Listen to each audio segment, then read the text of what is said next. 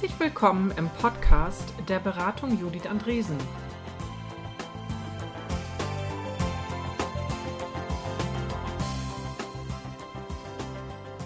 Moin aus Berlin.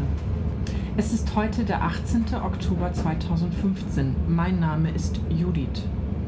Im Podcast BJA 004 beleuchten Christiane Philipps und ich kaputte Organisationsstrukturen. Der Schwerpunkt der Auseinandersetzung liegt dort, wo viele keine kaputte Organisationsstrukturen vermuten. Wir gucken vor allem auf Startups. Viel Vergnügen beim Zuhören.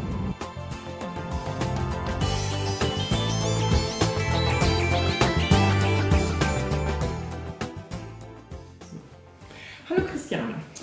Hallo liebe Judith. Wir wollen uns heute über kaputte Organisationsstrukturen unterhalten. Ja, wunderbar. Was fällt dir denn spontan zu dem Thema so ein? Oh, ähm, ich hätte jetzt beinahe gesagt alte Kriegsgeschichten. Ähm, da ich ja in der Start-up-Szene einerseits arbeite und auf der anderen Seite ähm, als Interim CTO auch in Unternehmen komme, die gerade in der Krise sind manchmal, ähm, habe ich da, glaube ich, einiges schon gesehen. Das sind entweder Organisationen für mich, die noch sich noch nicht ähm, miteinander organisiert haben, noch nicht wissen, wie sie arbeiten oder das irgendwie verlernt oder vergessen haben. Mhm, das kenne ich auch. Also ähm, noch nicht organisiert. Ähm, Finde ich schön, dass du das so deutlich formulierst. Es gibt ja gerade auch ganz viele Leute, die sagen, wir brauchen gar keine Manager. Ich finde das ähm,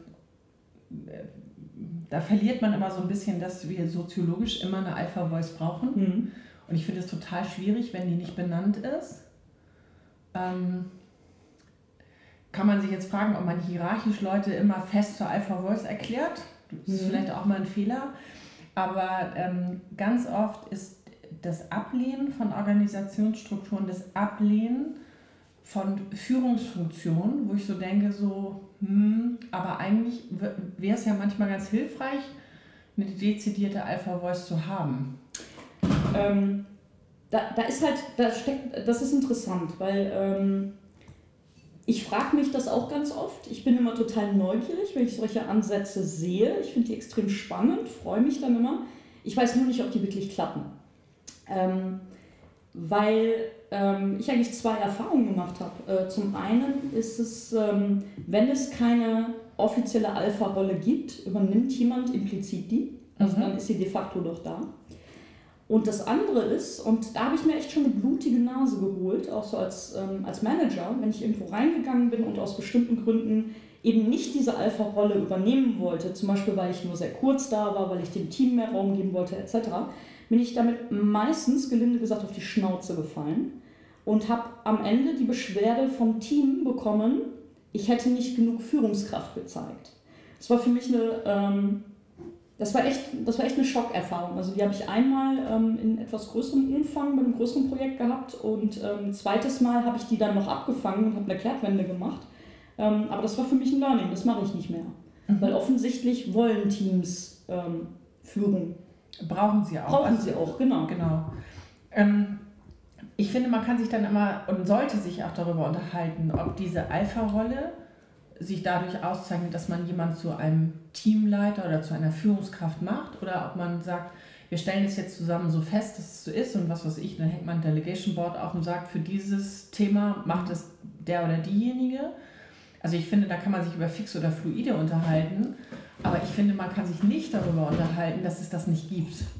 Und äh, das ist bei kaputter Organisationsstruktur ähm, ist es, wenn ich auf Startups gucke, ähm, ist meine Assoziation immer das Verwechseln von Agilität mit Basisdemokratie. Mhm. Also das, das ist, ist spannend. das ist so ein Pattern, da kriege ich echt die Krise. Kannst du das ein bisschen erklären? Mhm was ich ganz oft erlebe, ist, wenn in Startups, ich sag mal, wenn die so 20, 25 sind, ähm, wenn die rauskriegen, dass nicht mehr jeder mit jedem reden kann. Also, weil es einfach nicht mehr schafft. Also, da kannst du halt fröhliche Mathematik betreiben und stellst fest, die Anzahl der Beziehungen, die du da fliegen, pflegen musst, die ist so groß, das haut nicht mehr hin. Das heißt, du wirst, musst irgendwie darüber nachdenken, wie lassen wir Informationen gut fließen in dieser Organisation. Das ist ja sowieso, äh, wenn man die Definition von Organisationsstruktur gibt, ist ja das eine Thema Information. Also wie lassen wir die fließen? Und dann gibt es ganz oft Startups, die sagen, aber wir wollen um Himmels Willen keine Teamleiter, weil das assoziiert wird mit der bösen alten Welt. Das mhm. geht nicht. Dann rutschen die in Basisdemokratie ähm, und in eine ganz große Absicherungspolitik, die manchmal genauso durchgeknallt ist wie von großen Weltkonzernen. ja, richtig. Ähm, und die andere Variante ist, die, die checken, um Mist, unsere Kommunikation läuft nicht. Und dann haben sie aber überhaupt kein Instrumentarium, das abzufedern, außer eine Teamleitung zu etablieren. Und die wird dann klassischerweise, wenn das die Mitarbeiter 2, 3 und 4, und dann legt man die, die Organisationsstruktur des Unternehmens so fest, wie man die ersten Leute eingestellt hat. So, und beides finde ich total kaputt.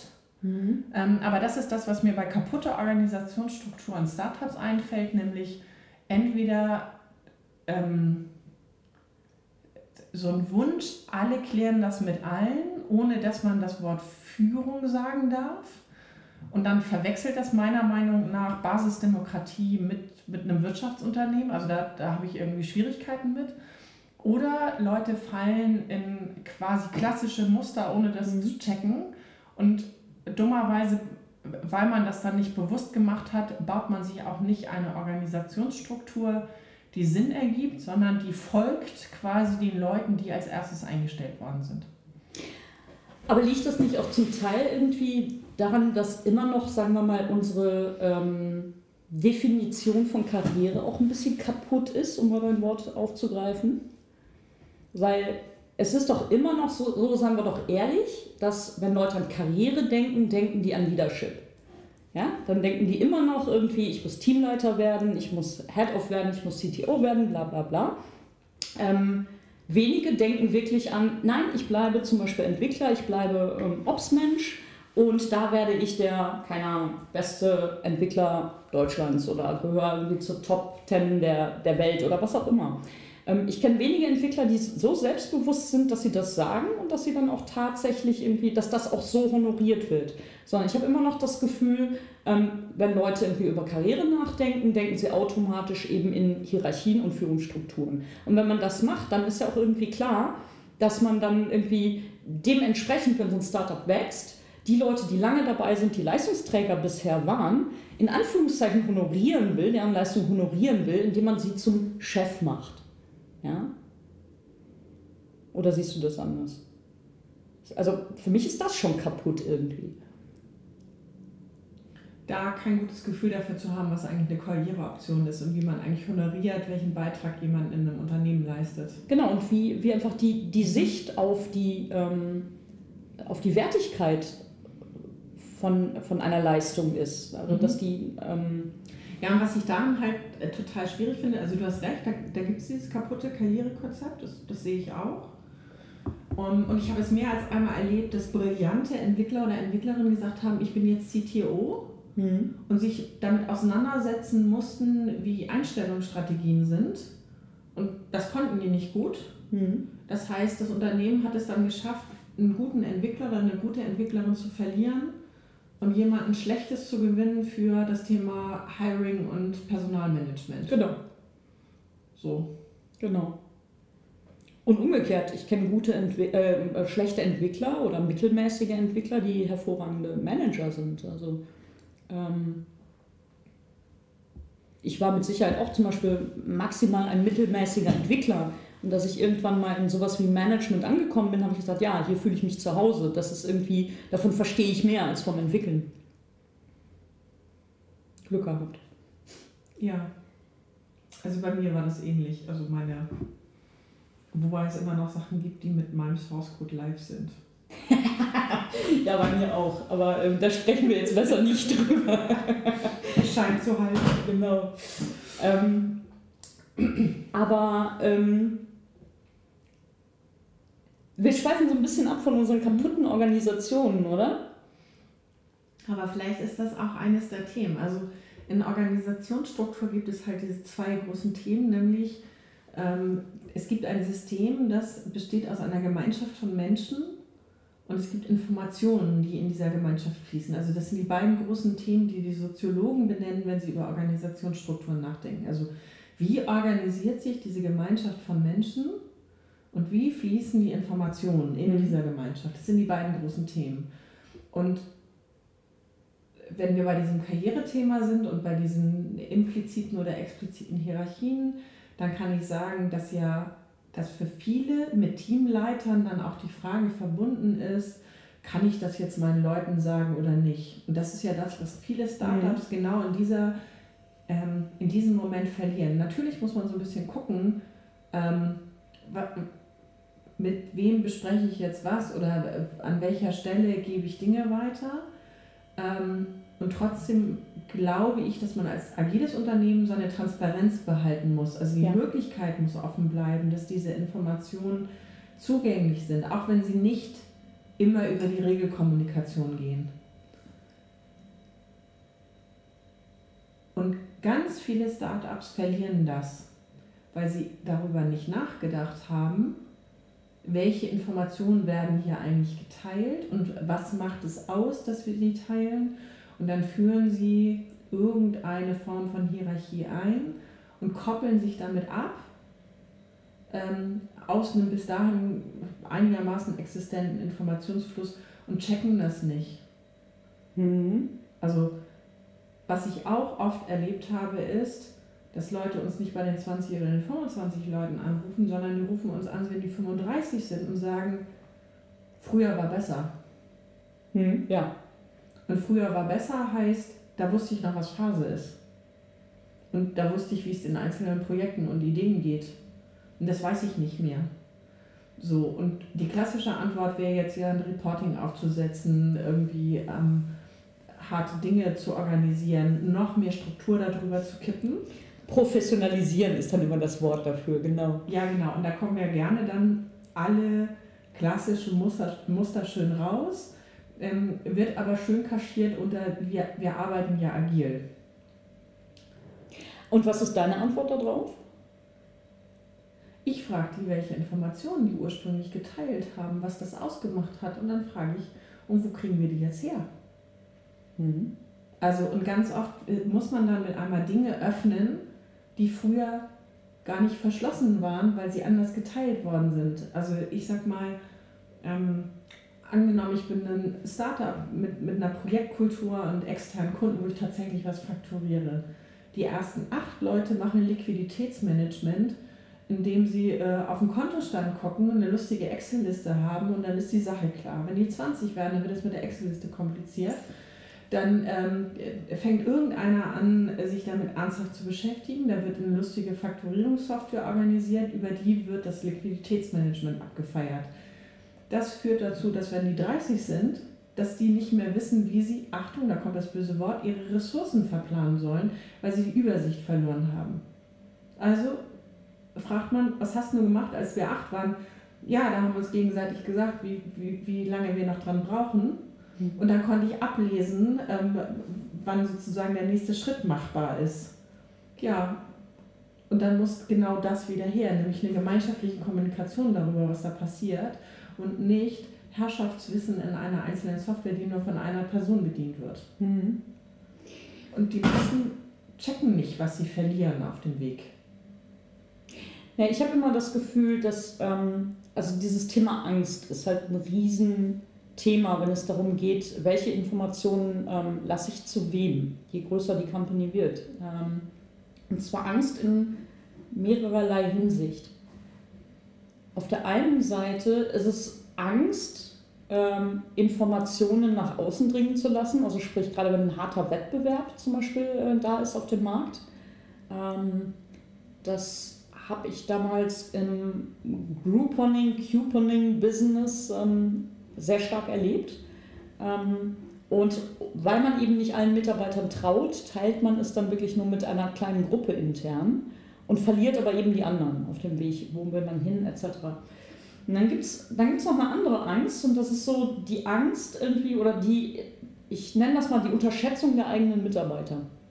Ähm, Und man denkt, wenn man, wenn man seinem Team jetzt erzählt, was man als nächstes vorhat oder was die Risiken und Gefahren sind, ähm, dann würden die nicht mehr mitziehen. Dann würden die in Panik ausbrechen, völlig verunsichert werden und ähm, dann würde das Unternehmen implodieren oder was auch immer oder die Hölle einfrieren.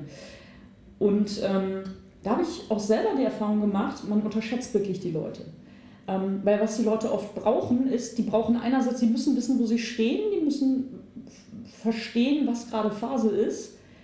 Und natürlich brauchen die irgendwie einen Backup-Plan. Die brauchen irgendwie, müssen, und da, das ist, glaube ich, die Rolle von Management, irgendwie, die müssen die Wahrheit kennen und die brauchen jemanden, der ihnen sagt, aber pass auf, das ist unser Plan, damit umzugehen. Und falls das nicht klappt, haben wir noch Plan B. Ähm, aber die, die News als solches, die sind gar nicht das Schlimme. Und also ich habe das mal erlebt, wo ich, wo ich zusammen mit einem Kollegen, ähm, einem Team, also ist wirklich sträflich, wenn ich da heute dran zurückdenke, aber damals habe ich es halt echt gemacht, ähm, einem Team eigentlich die Pläne für ein Re-Engineering oder ein Rewrite einer, einer Software inklusive ähm, Sprachwechsel total lange vorenthalten habe. Und am Ende haben wir unglaublich viel Prügel dafür bezogen, und zwar absolut zu Recht, weil wir diese Entscheidung alleine getroffen haben und unglaublich viel Arbeit vorbereitet haben, ohne das Team mit einzubeziehen. Also ich muss meiner Verteidigung sagen, das ist jetzt fünf Jahre her, heute würde ich sowas nicht mehr machen. Ähm, aber dann habe ich das hinterher irgendwie mir so geguckt und habe festgestellt, naja, also ich habe sozusagen die, die Angst der, meines Teams oder der Mitarbeiter vor diesem riesen Change irgendwie als Vorwand genutzt, das erstmal so unter der Haube durchzuziehen und intransparent zu machen. Aber eigentlich war das ja meine eigene Angst. Und das ist das Spannende. Also ich finde, Angst ist ein wahnsinnig spannendes Thema, auch gerade wenn es um kaputte Organisationsstrukturen geht. Mhm. Genau, und damit und das Gegenmodell dazu ist Vertrauen, das mhm. hast du vorhin schon gesagt. Ja. Und äh, in Organisation Vertrauen können wir nicht gut. Ähm, ich, ich glaube auch, weil in zu vielen Organisationen ähm, schlechte Nachrichten ja auch ähm, schlecht honoriert werden, mhm. so, die womöglich Einfluss auf die nächste Gehaltsverhandlung haben. Und solange dieser Bias noch im Raum ist, dass Organisationen so sein können, solange ist es halt total schwer. Und tatsächlich glaube ich aber, dass die agile Forderung nach Transparenz nur funktioniert, wenn man wirklich vertraut. Also ähm, Trust und Transparency liegen sehr, sehr dicht beieinander. Und das ist halt ein Vertrauen in zwei Richtungen. Also da muss ich auch Mitarbeitern vertrauen, dass sie mit, mit Dingen gut umgehen können und dass sie womöglich ihre Unsicherheiten auch äußern können. Und nur so wird ein Schuh draus. Und wir sind es nicht gewohnt, in Organisationen zu vertrauen.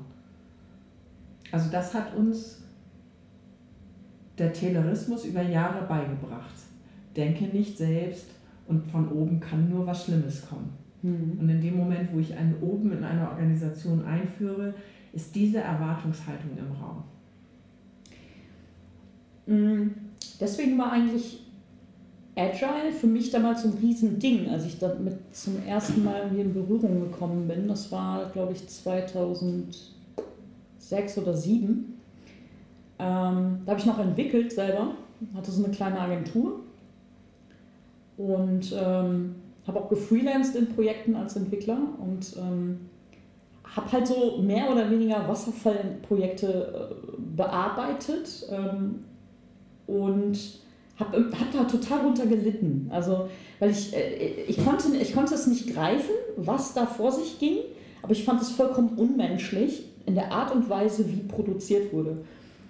Und ähm, dann habe ich halt, damals hat mir ein Kollege irgendwie mal so dieses Buch von Kent Beck, äh, Extreme Programming Explained, ähm, in die Hand gedrückt. Und ich muss gestehen, ich habe echt geheult. Ich habe Rotz und Wasser geheult, als ich dieses Buch gelesen habe. Und das hat so total meine Vorstellung von Agilität geprägt. Also so Scrum und sonst irgendwas, das kommt für mich eigentlich ganz weit hinten erstmal. Das sind für mich irgendwelche Methoden und Werkzeuge. Aber das Eigentliche ist halt dieses Mindset. Mhm und die Werte, die damit verbunden sind. Und da ist Vertrauen mit Sicherheit irgendwie Wert Nummer eins. Ähm, aber für mich ist das eine Welt, also für mich ist es eine Lebenswelt. Da, die, ich unterscheide da auch nicht zwischen den Ideen und Prinzipien, die ich irgendwie in, in meiner beruflichen Welt anwende und die ich in meiner privaten Welt anwende, weil ich finde, die funktionieren für beides. Ja, und ich finde es eigentlich immer, klar, es ist erklärbar und nachvollziehbar, aber im tiefsten Grunde meines Herzens finde ich es pervers, dass wir eigentlich andere Regeln für berufliche Welten anwenden, als wir die für private Welten anwenden. Weil in der privaten Welt, wenn wir zum Beispiel als, ähm, ich will jetzt nicht das Wort Familie sagen, weil das ist so ein bisschen verbrannt in der Startup-Szene, weil da wird immer auf Familie oft getan und dann auf einmal ist es keine mehr und ähm, alle sind unglücklich. Aber trotzdem, wenn wir, sagen wir mal, in einem engen sozialen Verbund, in unserem privaten Umfeld, ähm, agieren wir auch selbstverständlich mit Vertrauen. Mhm. Ähm, und auf einmal haben wir eine, ein ähnliches ähm, Setting mit Menschen, mit denen wir die größte oder die meiste Zeit unseres Lebens verbringen und entfernen eigentlich diese Regeln, die bisher, bisher bei uns Jahrzehntausende im Privatleben gut funktioniert haben diese Best Practices entfernen wir auf einmal in diesem neuen Kontext, nämlich und Berufsleben. das dann professionell. Genau, und nennen das professionell. Danke, Judith. Das ist noch mein Lieblingsstichwort. Professionalität. Das ist, ähm, das, das ist halt ähm, ein Bullshit-Wort für Dehumanisierung in vielen Fällen. Mhm. Ja, da bin ich auch. Ich hatte mal die Situation, dass ich zu einem äh, Klienten gefahren bin, der ein sehr, sehr großes Projekt ähm, zum ersten Mal agil aufgesetzt hat. Und ähm, ich habe den begleitet als, als Mentorin. Ich bin das erste Mal reingekommen und da hatte ganz liebevoll alle Burndown-Charts hingemalt und die Produktvision war auf dem Tisch und er wusste, was an der ersten für, für das erste Release im Release-Frame machen wir. Also da haben so ganz super alle Zeug äh, runtergeackert und da hing die ganze Wand voll. Und ich habe mir so angeguckt und gesagt, ja, und was, was sagt jetzt der Bauch? und hat mich total verdattert angeguckt. Und hat ganz lange gebraucht. Und witzigerweise, und natürlich wusste der Bauch was, ne? Mhm. Und dann bin ich beim nächsten Mal hin und hat mir wieder seine ganzen Zettel gezeigt und gesagt, ja, und hier das Gefühl, das ist mhm. der Bauch. Und nach einem halben Jahr ist er zu mir gekommen, der arbeitet wirklich in einem Weltkonzern. Ähm, die sind ähm, international unterwegs, die Mutter sitzt auch nicht in Deutschland, also wirklich, wirklich groß. Und nach einem halben Jahr hat er zu mir gesagt, du weißt was, als du das erste Mal hier gestanden hast und mich gefragt hast, was mein Bauch jetzt eigentlich dazu sagt, habe ich gedacht, was ist denn das für eine unprofessionelle Nuss? Aber er wurde mich nicht los, weil äh, jemand anders hatte beschlossen, äh, dass er jetzt eine Mentorin braucht. Und, und dann sagte er, aber heute frage ich in jedem Gespräch als erstes, und was sagt dein Bauch?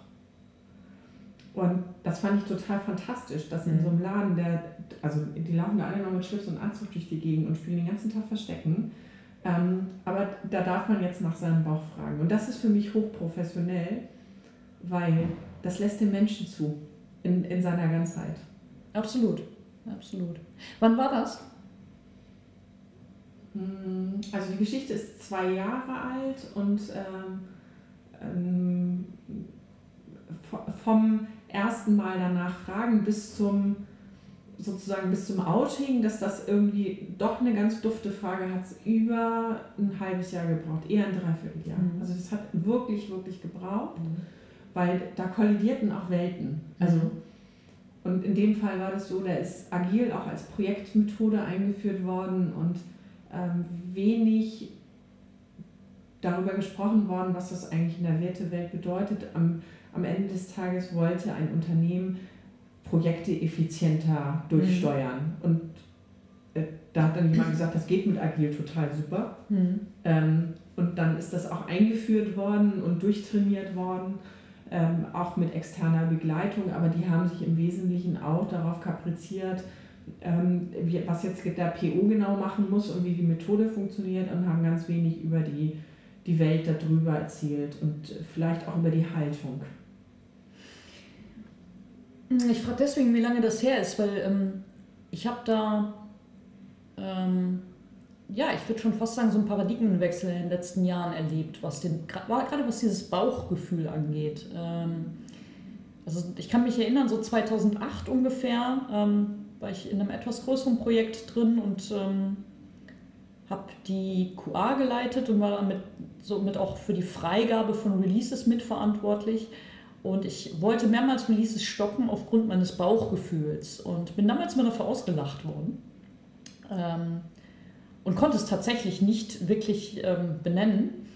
Wir sind aber dann regelmäßig irgendwie mit diesen Releases ähm, ziemlich baden gegangen.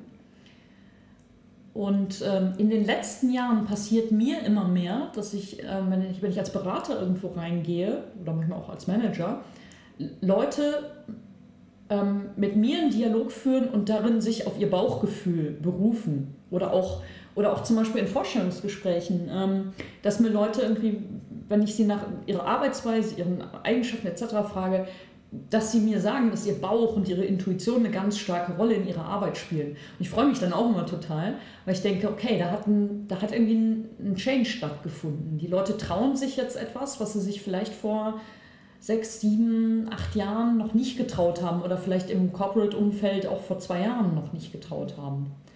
Und das macht vielleicht auch ein, ein Stück weit eine gute Organisation aus, wenn, wenn eine Organisation in der Lage ist, ähm, den Wunsch, ähm, als Gruppe was zu erreichen, irgendwie nach vorne zu stellen und auch darin pushy und treibend zu sein, aber gleichzeitig in der Lage ist, den Einzelnen in der Gruppe wahrzunehmen, anzuerkennen und menschlich zu behandeln. Also, und dazu gehört transparent zu kommunizieren. Also, Gruppenausschluss ist eine ganz harte Strafe für uns Menschen. Ähm, und ich glaube, das macht ganz viel aus von guter Organisation wenn, wenn der Mensch sein darf. Hm. Und vielleicht ist das auch eine der, der grundlegenden Sachen, die, die viele Menschen spüren, dass die in Agilität drin steckt. Dass, das, dass da tatsächlich das, ein anderes Menschenbild auch mit in Organisationen Einzug erhält. Genau, das, das ist für mich der Kern von Agilität. Also die, das Anerkennen der Tatsache, dass in, in diesen Projekten Menschen miteinander arbeiten. Das ist für mich die zusammengedampfte Definition von Agilität. Ähm, die, die spannende Frage ist für mich jetzt immer, ähm, und ich glaube, in diesem Zwist stecken ganz viele Leute, die mit Agile zu tun haben seit vielen Jahren. Ähm, einerseits freuen wir uns ja total, dass Agile Mainstream geworden ist und ähm, auch in größeren Unternehmen eingeführt wird etc. Und auf der anderen Seite schauen wir halt zu, wie eigentlich die Methoden von Agile mitgenommen werden, aber das Mindset eben und diese ganze Welt dahinter oft vergessen wird oder gar nicht gesehen wird. Ähm, und ich, ich zwinge mich dann immer ähm, dazu, das positiv zu sehen, also oder, oder schubs mich da so ein bisschen in diese Richtung ähm, und denke mir, okay, immerhin vielleicht diese Veränderung hin zu einer agilen Arbeitsweise, vielleicht führt die dann doch irgendwann dazu, dass sich auch Werte verändern, dass sich Sichtweisen verändern etc. Das heißt eigentlich so, dass dieser Mindset-Teil irgendwie nachgezogen wird, auch wenn man das gar nicht bewusst will. Aber trotzdem habe ich halt auch ein bisschen, bisschen Angst, weil ähm, dann sind wir nämlich wieder bei diesen kaputten Organisationen, wenn, ähm, so im, wenn eben an der Oberfläche agile Methoden verwendet werden aber man trotzdem noch wenn man morgens ins Büro kommt, die Seele an der Rezeption abgibt. Weißt du, was ich meine? Ja, ich weiß, was du meinst und äh, gleichzeitig glaube ich, dass äh, saubere, agile Projektmethoden eine Disruptivität in sich tragen, die grandios ist. Also das, was wir erleben, ist, wenn man äh, Projektteams oder äh, sonst Teams, also Produktteams, was auch immer für Teams, ähm, wirklich eine agile Methode und damit Rituale vermittelt, dann erleben wir ganz häufig, dass das wirklich kulturverändernd ist. Also Kultur zeigt sich ja immer in Verhalten mhm. und ich präge gerade Verhaltensweisen. Und natürlich schrammt das und es braucht Zeit. Ähm, die Klassiker haben immer gesagt, dass ein Kulturwandel, also ein Change einer Unternehmenskultur sieben Jahre braucht. Ich glaube, diese Zahl verschwindet nicht dadurch, dass ich jetzt agil einführe, sondern Womöglich wird sie sogar noch härter, weil der, der Paradigmenwechsel so wahnsinnig groß ist. Und deswegen, für mich ist es ganz viel Hoffnung, wenn Teams sich da auf den Weg machen. Und in meiner Anspruchswelt muss ich auch nicht gleich alles ändern, mhm. sondern ich bin zufrieden, wenn die Leute, mit denen wir arbeiten, das ein Stück besser haben und sozusagen für sich einen Weg entdecken, wie sie es besser machen können. So Stück für Stück Organisation verändern, so dass es passt, dass es menschlich ist. Okay. Du bist da irgendwie ungeduldiger. Ich bin da ungeduldiger, genau. Ich, ich, ich kau jetzt auch noch gerade an meinen sieben Jahren rum, weil das hatte ich bisher noch nicht gelesen. Das hat mich gerade total schockiert und ich versuche mir jetzt gerade einzureden, dass das für Startups nicht gilt. Ähm, weil da ja einfach viele Dinge im Zeitraffer passieren. Ähm naja, Startup läuft natürlich anders. Also das, äh, ähm, die sieben Jahre beziehen sich auf eine bestehende Organisation Klar. mit einer äh, bestehenden Organisationskultur. Ähm, Startups heißt ja, Leute schmeißen sich zusammen und machen was. Aber selbst das ist ja kulturprägend. Natürlich, ja. Ähm, und da steckt ja ganz oft äh, Mut und Stolz und wahnsinnig viel Inspiration drin ähm, und Leute, die sich auch total ähm, darin aufgehen. Also ich selbst habe mal in einem Startup äh, äh, mitgearbeitet und ich, das war eine wahnsinnig inspirierende und tolle Zeit und ich weiß, dass meine Eltern immer gesagt haben, sag mal, wann, wann schläfst du eigentlich? Oder äh, wie geht denn das? Aber ich war so begeistert von dem, was wir gemacht haben. Es hat mich einfach da durchgetragen und es ist, äh, und wir waren ein tolles Team. Also ich denke gerne an diese Zeit zurück. Ähm, was da aber auch deutlich zu spüren war, dass mit Wachstum ähm, wir wussten nicht, was wir verteidigen müssen. Wir wussten nicht, was wir verlieren dadurch, dass die Gruppe größer wird, sondern unser Enthusiasmus hat uns weitergetragen und ich bin dann tatsächlich auch ausgestiegen an einem bestimmten Punkt, wo ich gemerkt habe, dass wir zu viel von dem, was es mal ausgemacht hat, verloren haben. Und heute könnte ich benennen, was wir verloren haben. Aber das konnte ich nicht in der Situation. Mhm. Und ich glaube, das ist exemplarisch für viele Startups, ja. dass die einfach zusammen etwas Gutes prägen, für sich auch Gutes prägen und dann wachsen sie und alleine durch die Masse Mensch, die dann da ist, also einfach durch viele Beziehungen, die man pflegen muss, durch räumliche Dinge, die sich daraus ergeben, aus, aus, aus dem ähm, da verändern sich dann Verhaltensweisen und mit der Verhaltensweise ändert sich die Kultur und irgendwann sitzt man da und sagt, oh, das ist nicht mehr so, wie es mal war. Also da geht der Kulturwandel schneller, weil der wachstumsbedingt ist. Mhm. Hast du denn so Patterns, äh, von denen du sagst, die würdest du anwenden? Würdest du heute nochmal ein Startup bauen? Die würdest du anwenden, um naja, eine Kultur von, ich glaube, eine Kultur von 20 Leuten in einem frühen Startup kann man nicht erhalten und irgendwie applizieren auf eine Kultur von 100 Mann, die zusammenarbeiten und vielleicht schon zwei Jahre in einem Startup ähm, arbeiten. Aber was sind so deine Patterns, um, sagen wir mal, um das konsistent zu halten und diese, dass diese Entwicklung in die richtige Richtung geht und die Kultur immer noch das ist, was als eine gute empfunden wird oder man immer noch sagt, ja, das ist irgendwie die DNA, die weiterentwickelte DNA der Bude, die es vor zwei Jahren war. Mhm. Glaube, es ist total wichtig, dass sich ein Startup sehr früh erklärt, was ist das True North, also wo, wo wollen die eigentlich hin. Und ganz viele ähm, Startups probieren jetzt am Anfang aus, das finde ich auch total okay und ähm, ähm, und erklären sich deswegen zu wenig. Und ich habe das zu oft erlebt, dass, dass das Erste, was du brauchst, damit eine Gruppe sich Team nennt, ist es ein gemeinschaftliches Teamziel. Und ich finde es total schade, aber ganz viele Startups, da können die Leute es nicht formulieren. Also die können nicht in zwei Sätzen sagen, worum es da eigentlich geht. Mhm. Und ich glaube, dass das was ganz Wesentliches ist, was man, was einen auch lange trägt. Und ich glaube, dann sollte man sehr bewusst haben und das auch offen besprechen, wer trifft welche Entscheidung. Ja. Und das geht oft unter, weil wenn ich vier oder fünf habe, treffe ich die Entscheidung, weil ich mich in der Kaffeeküche getroffen habe Und, oder alle sitzen sowieso in einem Raum und jemand sagt links rum, dann sagen alle, hm, weiß nicht, diskutiert mal ein bisschen, am Ende kommt dann irgendwie, äh, was weiß ich, 32 Grad links raus. Okay. Die Entscheidung ist getroffen. Dann sind die irgendwann zwölf.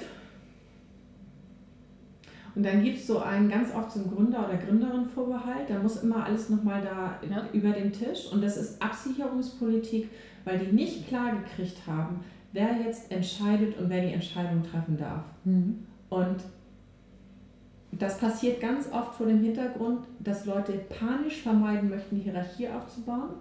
Point taken. Ähm, es muss nicht alles in die Hierarchie gehen, aber trotzdem muss klar sein, wer welche Entscheidung trifft. Damit man Zucht drauf hat, damit man schnell ist, damit man mutig sein kann. Und das verlieren viele Startups.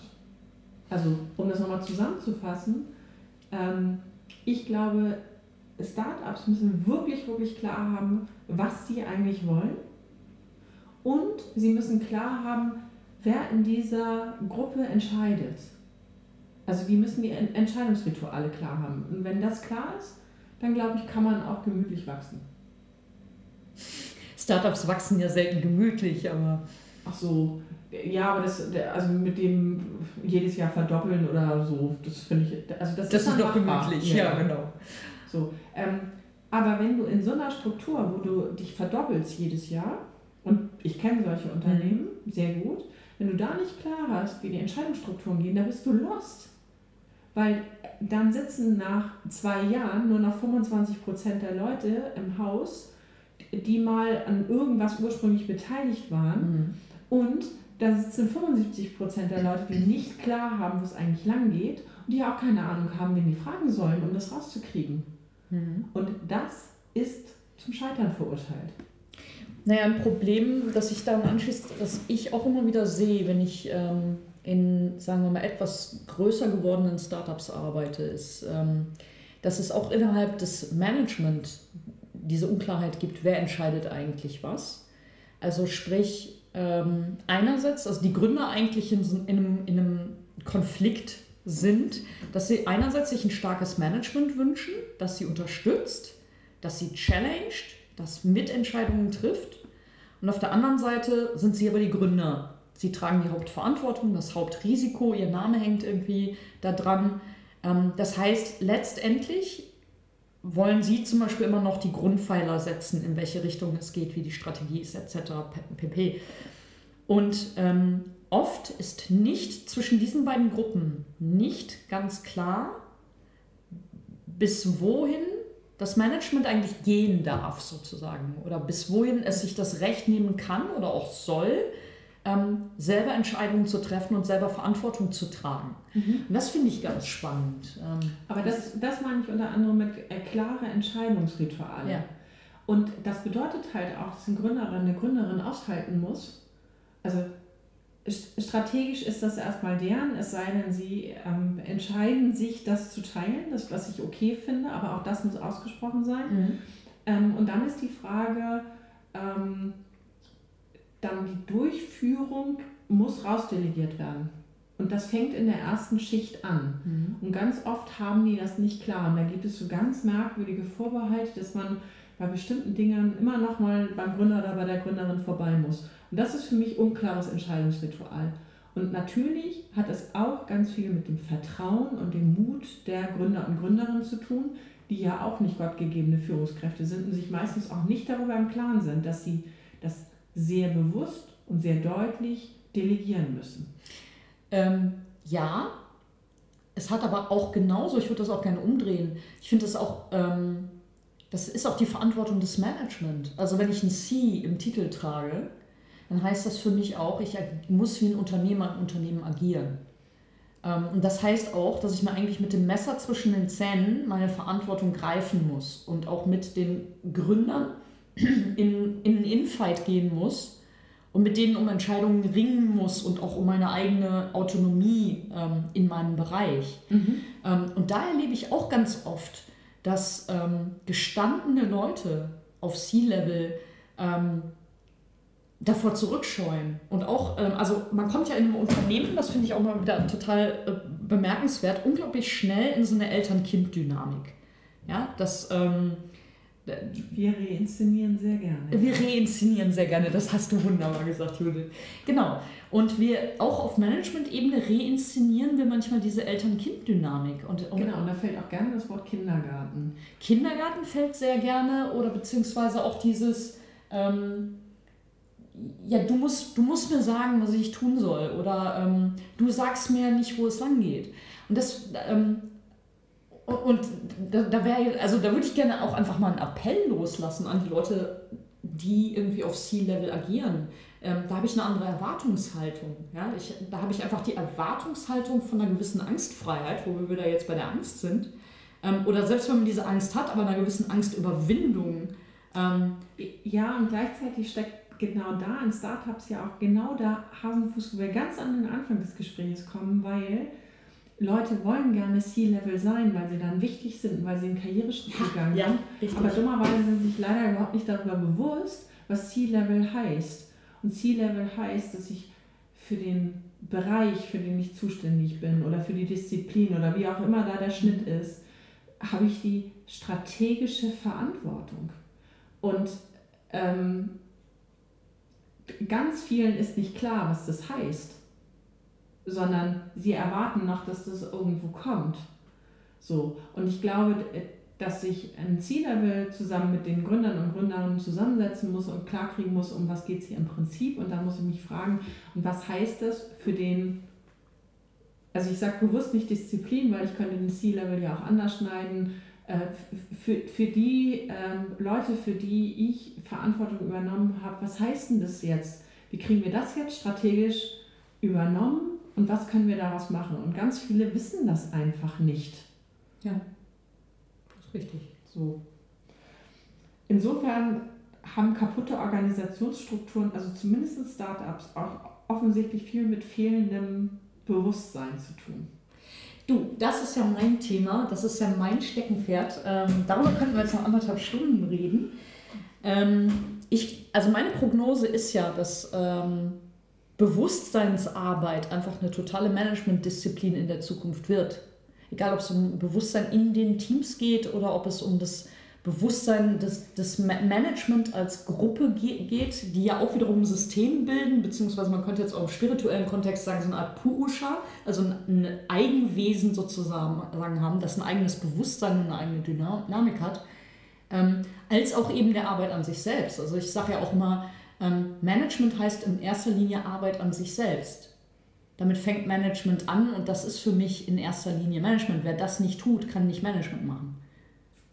Also ich denke auch, man muss sich darüber im Klaren sein, welche Wirkung man hat und wie man selbst in dem System wirkt. Wie, und wie man tickt, genau. Ja. Und ähm, genau, und wie das System auf einen wirkt. Weil wenn man das nicht klar hat, dann wird es kompliziert. Ja. Und ist sehr unbewusst. Okay, also wir sind uns, glaube ich, einig, Bewusstsein, Mut, Vertrauen. Vertrauen, starke Zielorientierung, also man muss wissen, wo, wo es langgehen soll. Transparenz. Und Transparenz und Transparenz kriegen wir mit Vertrauen, hatten wir schon. Mhm. Mit dem Rezept haben wir eine Chance, gesund zu werden. Richtig? Ja, mit dem Rezept haben wir eine Chance, gesund zu werden. Ähm, das klingt jetzt so schön einfach. Ist es so einfach? Ich glaube, das ist Thema fürs nächste Podcast. Na gut. gut. Ich danke dir auf jeden Fall schön ähm, für äh, ein schönes Rezept für gesunde Organisationsstrukturen, vorwiegend in Startups. Dankeschön. Ja, danke dir, Judith. Okay, ciao. Ciao.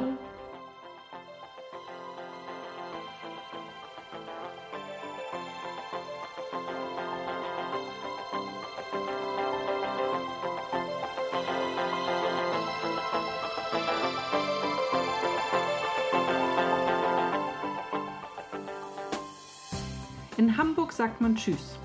Auf Wiederhören im Podcast der Beratung Judith Andresen. Ihr findet alle Folgen unter judithandresen.com/audio.